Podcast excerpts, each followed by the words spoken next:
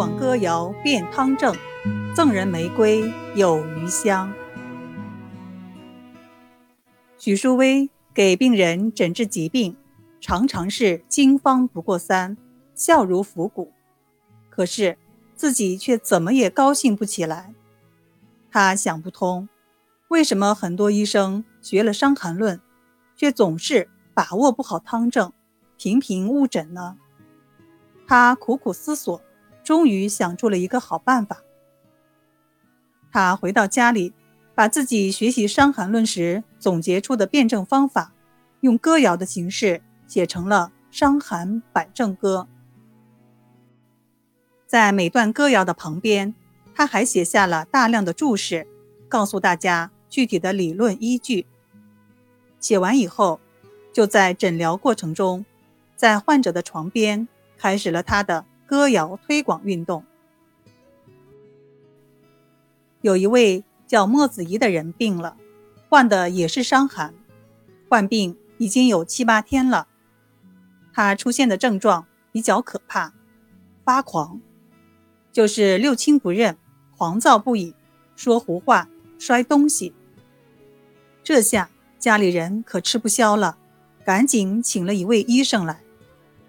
这位医生。费了九牛二虎之力，追着患者满屋跑，冒着挨打的危险，给患者诊了脉，脉微而沉。再看这位患者身上的皮肤微微有点发黄，医生判断这是热毒蓄服心经，应该用铁粉、牛黄等重镇清心之品治疗。结果喝完药后，一点效果也没有。患者的狂躁如故，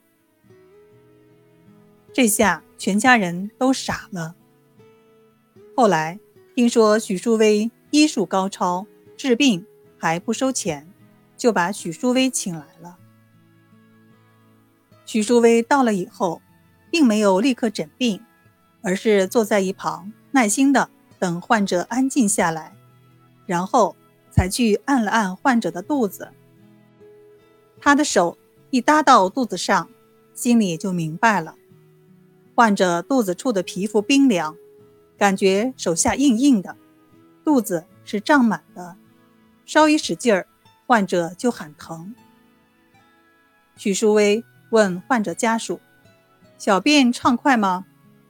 家属回答：“很通畅。”许淑薇诊了脉，脉微而沉，然后他拉着大家。到了另外的屋子，对他们说：“这是一个淤血症啊。”仲景说：“太阳病，身黄，脉沉结，少腹硬，小便不利，为无血。小便自利，其人如狂者，血症地也。就用仲景的抵挡汤吧。抵挡汤是用来治疗下焦蓄血的方子。”家属立刻按方抓药，给患者煎服。当服到第二服药的时候，患者的淤血排了出来，也不狂躁了，终于安静了下来。再接着出了一身的汗，这个病就这么好了。在中医里，这是个典型的上病下治的医案，病的表现在上面，心神狂乱。但是问题的症结在下焦，治好了下焦，上面的病也就好了。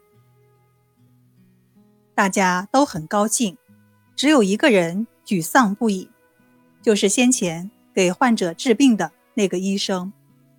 他就想不通了，医书也看了不少，自己的医术怎么就不灵呢？